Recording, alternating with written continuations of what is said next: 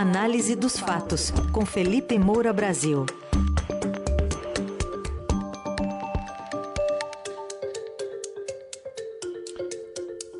Hoje em destaque uma articulação para criar, tentar criar no futuro uma espécie de cargo de senador vitalício para ex-presidentes, para protegê-los de coisas como, sei lá, prisão depois do mandato. E também a fuga dos dois primeiros colocados nas pesquisas dos debates eleitorais. Oi, Felipe, bom dia. Salve, salve, Raizen, Carol, equipe da Eldorado FM, melhores ouvintes, sempre um prazer falar com vocês. Bom dia, Felipe. Vamos começar com essa tentativa de blindagem aí, né? Já que é, pode ser que os discursos contra a urna eletrônica, contra o sistema eleitoral brasileiro, de alguma forma estão sendo defendidos com mais ênfase. Que jeitinho brasileiro pode ser que o governo atual encontre aí nos próximos meses? Pois é, Carol, eu quero lembrar aqui o que eu escrevi no Twitter em 24 de abril de 2021. Falei que para escapar da cadeia, restará a Bolsonaro, mais cedo ou mais tarde, quando sair do poder, o apelo pela reciprocidade dos velhos políticos que ele também ajudou a escapar. Eu critiquei etapa por etapa esse desmonte do combate à corrupção, que reuniu o que eu chamei de Frente Ampla pela Impunidade, e um dos líderes desse processo foi o próprio Jair Bolsonaro, depois que a família dele ficou acuada pelas investigações de desvios de dinheiro público em gabinetes, que são as mal chamadas rachadinhas. Então, ele abandonou a pauta da prisão após condenação em segunda instância, por exemplo, mandou o filho Carlos Bolsonaro apagar do Twitter a defesa dessa medida quando o Supremo Tribunal Federal começava a rediscutir é, o, o, o tema, participou da mobilização no Congresso Nacional pelo afrouxamento é, da legislação penal em relação tanto à corrupção, com jabutis no pacote anticrime, quanto à improbidade administrativa, com as alterações na lei é, que acabaram favorecendo os próprios políticos condenados por improbidade, como Arthur Lira. Eu fui o primeiro a aventar a hipótese de acordão por anistia após o fim do mandato, porque tudo no Brasil termina ou até começa em conchavo. Eu repeti numa live outro dia, no dia 19 de julho, depois daquela reunião do Bolsonaro com embaixadores, que o presidente mantém essa opção estratégica na manga. Falei que ele pode perder a eleição, que vai tumultuar, que tem gente que tumultue para ele, ele tem os Guaranho, estava me referindo ao fanático bolsonarista Jorge Guaranho, que matou a tiros o petista Marcelo Arruda. E esses fanáticos podem agir para causar um rastro de sangue. Então, para ele apaziguar a situação, para não ficar reinvestindo no tumulto, pode querer uma contrapartida, pode querer alguma coisa em troca, porque o Bolsonaro tem muito medo de ser preso, seja pela eventual retomada de investigação de desvios, funcionários fantasmas, seja é, por desdobramentos das apurações sobre a conduta dele na pandemia, apesar de todos esses arquivamentos é, liderados aí pela vice-PGR Lindor Araújo, dos quais a gente falou ontem, mas ainda há é, casos aí que podem render dor de cabeça para ele lá na frente. Então ele pode incitar uma massa de manobra, um bando de fanáticos, querendo, em troca, algum tipo de acordão para ficar aliviado e blindado também. Foi o que eu falei lá no dia 19 de julho. Esse meu insight começou a ecoar no debate público. Então, o Guilherme Casarões, da FGV, por exemplo, disse ao jornal Valor Econômico numa matéria publicada ontem: ele teme ir preso. Não é um cenário descartável. Ao demonstrar que há uma grande parcela do povo ao seu lado, terá condições melhores para negociar a própria anistia.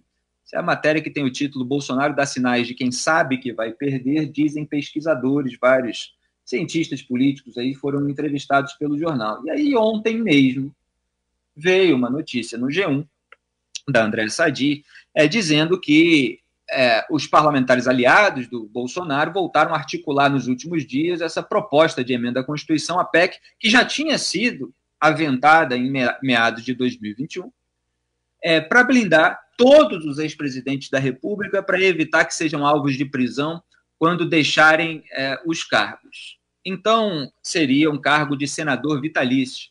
Aliás, teve até um artigo meu recente no Estadão, em que eu falei é, das cartas de Dom Pedro para é, a princesa é, regente, quando que ficava é, no poder quando ele viajava, em que ele é, indicava para que escolhesse o senador mais honesto em caso de vacância, em caso de necessidade. Naquela época do Império, é, os senadores tinham um cargo vitalício. E você vê que a recomendação era para escolher o honesto. Né? E aqui a gente está falando em dar um cargo vitalício de senador para gerar impunidade é, dos presidentes da República e garantindo foro privilegiado, imunidade parlamentar a esses políticos. E aí, é, líderes do Centrão disseram que é, as lideranças ligadas ao MDB e também ao Lula, do PT, seriam a favor da proposta e estariam dispostos a costurar esse acordo pela aprovação, mas que, para isso acontecer antes da eleição, precisa haver um pacto com o judiciário, que seria o que eles chamam aí de pacto pela tranquilidade institucional, que não é você deu o eufemismo, né? Tranquilidade institucional. É, não é diferente do pacto, do grande acordão que foi feito lá em meados de 2019 entre a turma do Jair Bolsonaro, é, intermediada ali pelo Jorge Oliveira, que depois ele colocou no TCU, né? É, o Jorginho, que atuava em gabinetes bolsonaristas também, é, e estava no governo, junto com o Dias Toffoli, é, junto com o ministro do Supremo Tribunal Federal. É tudo uma coisa assim, olha, vamos nos preocupar com o país, é um momento de crise econômica, não vamos levar adiante, né? Esse negócio aí de lava-jato, essas coisas, e tudo que a gente viu depois apenas confirmou aquela notícia que a gente analisou na época, na raiz. É, então, qual é o, o, o problema, né? além das questões óbvias? É que se você é, der um cargo vitalício de senador com blindagem, você não vai estar apenas favorecendo a impunidade do atual presidente, o que já é gravíssimo, mas você vai estar dando um passe livre para a delinquência dos próximos presidentes da República, que já vão subir no poder com um salvo-conduto para delinquir. Então é, é, é óbvio que é uma iniciativa que ela só pode ser discutida num país moralmente deteriorado, decadente como é o Brasil, com uma velha política, uma geração é, que não tem a mais mínima qualidade humana. Bolsonaro está com medo e quer se garantir, e eles estão pensando em criar um puxadinho para blindá-lo contra é, qualquer iniciativa que é, possa atingi-lo sem que ele tenha a proteção necessária. É uma vergonha. Bom, vamos ver no que, que vai dar essa articulação toda, mas tem ah, aí também agora a campanha eleitoral para começar oficialmente, né, Felipe? E por enquanto o primeiro colocado e o segundo colocado não estão querendo saber de debates.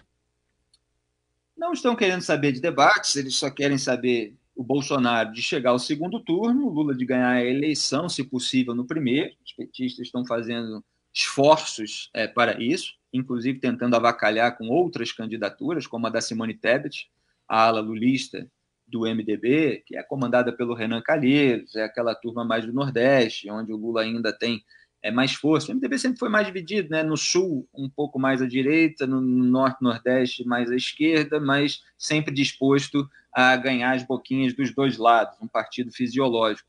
Então, tentaram no TSE, inclusive, a, é, sabotar a convenção de lançamento da candidatura da Simone Tebet, mas o ministro Luiz Edson Fachin acabou recusando. Ela deve ser lançada, mesmo com essa divisão interna, que já favorece o Lula. É, então, o Lula ele, ele só quer é, o poder, ele não quer discutir o país, ele não quer discutir propostas para o país, ele não quer ser confrontado com a realidade, e Jair Bolsonaro tampouco. Ah, o embate entre eles é um embate é, de o sujo falando do mal lavado, um tentando se limpar na sujeira do outro e voltando-se ao seu próprio eleitorado com toda essa propaganda personalista, com todo um discurso de identidade tribal. Ontem mesmo estava falando a respeito disso, que e ficou muito claro na convenção do PL no domingo, com o lançamento da campanha do Jair Bolsonaro, que nunca foi interrompida desde que ele chegou ao poder, que se usam determinadas posições que, no caso do Bolsonaro, são emuladas do debate político americano, que é a favor ou contra a legalização das drogas, legalização do aborto, redução da moralidade penal, que está engavetada lá. Ele nem quis saber disso nesse governo. Ele estava preocupado com a impunidade da família. Está há anos engavetado, foi aprovado numa casa legislativa, a outra não colocou em pauta. É, é, e, e, outras é, questões nesse sentido. E aí o, o, há segmentos do eleitorado que se identificam com aquele conjunto, com aquela cartilha e a partir do momento que você tem uma identificação tribal, de ah, essa é minha turma, porque eu sou a favor disso, eu sou contra isso, eles dizem que são assim, então aqui, ó, eu me sinto em casa.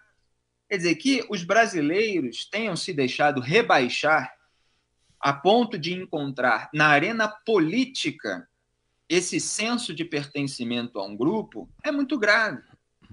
Porque as pessoas que realmente estudam cada uma dessas questões sensíveis que eventualmente dividem esquerda e direita, elas deveriam é, é, buscar defender as suas posições, independentemente dos grupos que dizem defendê-las. Elas deveriam argumentar, contra-argumentar, agora, sem fechar os olhos para os atos individuais das pessoas daquele grupo. E é isso que acaba acontecendo. Quer dizer, por uma questão de identidade tribal, as pessoas começam a passar pano para corrupção, por exemplo, para desvios em gabinetes, para é, propina recebida em forma e reforma de imóvel. Então, cada lado começa a, a, a fechar os olhos para toda a sujeira dos membros do seu grupo por sensação de pertencimento àquele grupo maior. E, e isso é realmente é, muito é, é moralmente decadente, degradante, né? essa é a palavra que eu estava procurando. Então, o Lula e o Jair Bolsonaro não têm propostas. Quem quer debater é o Ciro Gomes, quem quer debater é a Simone Tebet, quem quer debater é o André Janones. Eles três, aliás, confirmaram participação numa sabatina de uma emissora de TV. E aí o Lula e o Jair Bolsonaro não. É, duas outras emissoras de TV, é, uma cancelou o debate por falta é, da confirmação dos dois líderes da pesquisa eleitoral nesse momento, e a outra adiou, na esperança ainda de que eles confirmem. O Ciro Gomes escreveu no Twitter: Eu quero debater. Bolsonaro e Lula não. É o silêncio dos inocentes? Não. É o silêncio dos culpados. E está certo. E escreveu ainda uns quatro tweets, que eu vou tentar ler aqui rapidamente, resumidamente. Lula, que decepção. Sua turma fica danada com a falsa simetria. Falsa simetria, os petistas, assim como os bolsonaristas, eles acusam quando se faz comparação entre entre Lula e Bolsonaro. Não, não você está distorcendo, eles não são iguais, um é melhor do que o outro, né? Então o Ciro Gomes está dizendo: olha, vocês ficam reclamando aí de falsa simetria, mas eu quero deixar aqui o questionamento. Qual é, qual é a diferença nesse campo agora? Em 2018, você, Lula, estava preso e de dentro da cadeia entrou na justiça para exigir o direito de participar dos debates. Agora está aí fazendo igualzinho o Bolsonaro. O Bolsonaro, tudo bem, não tem nada para dizer. Isso é o Ciro falando, tá? É um bandido que enganou muita gente no Brasil, não vai aguentar um debate. Mas você, Lula, juntou muita gente para enfrentar o fascismo. E a luta contra o fascismo é uma luta que se dá na cabeça das pessoas. Como é que nós vamos enfrentar o fascismo omitindo das pessoas um debate, esclarecendo as causas da tragédia social e econômica no Brasil, indicando as soluções e estabelecendo a cumplicidade entre nosso povo? Sem isso, nada vai mudar no Brasil. Seja como for, reafirmo que vou seguir encarando esse Golias com a mesma determinação de Davi, minha funda será um projeto que vai colocar nosso país de pé e não de joelhos a quem deseja transformá-lo no reino do ódio e da picaretagem. Olha, na essência, o Ciro tem razão. É claro que o fascismo, aliás, é, George Orwell criticava justamente na Inglaterra esse uso indiscriminado da palavra fascista para atacar inimigos e rivais. Isso acontece também no Brasil, o conceito acaba sendo distorcido. A gente sabe que ele está se referindo se referindo ao, ao, lado bolsonarista, mas há muitas nuances aí, mas isso eu deixo é, para outro dia. É, agora, ele é condescendente com o Lula.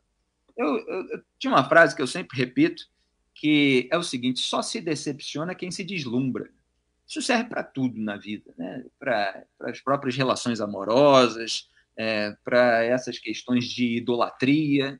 Então, o Ciro está lá decepcionado com o Lula. A essa altura do campeonato, o Ciro vai se surpreender que o Lula esteja mais interessado no poder do que em discutir proposta para o país. O Lula está contrariando aquilo que ele próprio disse, inclusive no passado. em relação ao Jair Bolsonaro, quando é, ameaçava não participar do debate, pelo menos a equipe do Lula, lá na rede social dele, é, se referiu a isso como um ato de covardia. O próprio Fernando Haddad tem um vídeo em que ele, ele diz que é, o, os debates precisavam ser feitos, isso é lá em 2018, com a presença dos candidatos que confirmaram. Se os outros não confirmaram, deixasse eles para lá. Mas a, a situação agora é outra, é mais conveniente para o PT que o Lula fique ausente, que não vire vidraça, que não seja confrontado com a realidade. O que eles querem, tanto Lula quanto Bolsonaro, é poder dizer para o seu eleitorado aquilo que lhes dá na telha, fazer propaganda populista, dividindo a sociedade em dois campos antagônicos e dizendo que o seu campo é lindo, maravilhoso e o outro é demoníaco. É, é, você ser confrontado por opositores em relação àquilo que você fala e àquilo que você faz, as contradições, as mentiras que você eventualmente foi flagrado contando, etc., eles não querem. Então vão continuar é, surfando dessa maneira. É claro que é vergonhoso e, mais uma vez, degradante. Este foi o Felipe Moura Brasil com a coluna Análise dos Fatos, diariamente aqui no Eldorado. Já já a coluna estará lá no site radioeldorado.com.br e também nas plataformas de áudio. Felipe, obrigado. Até amanhã. Obrigado a todos. Um grande abraço. Tchau.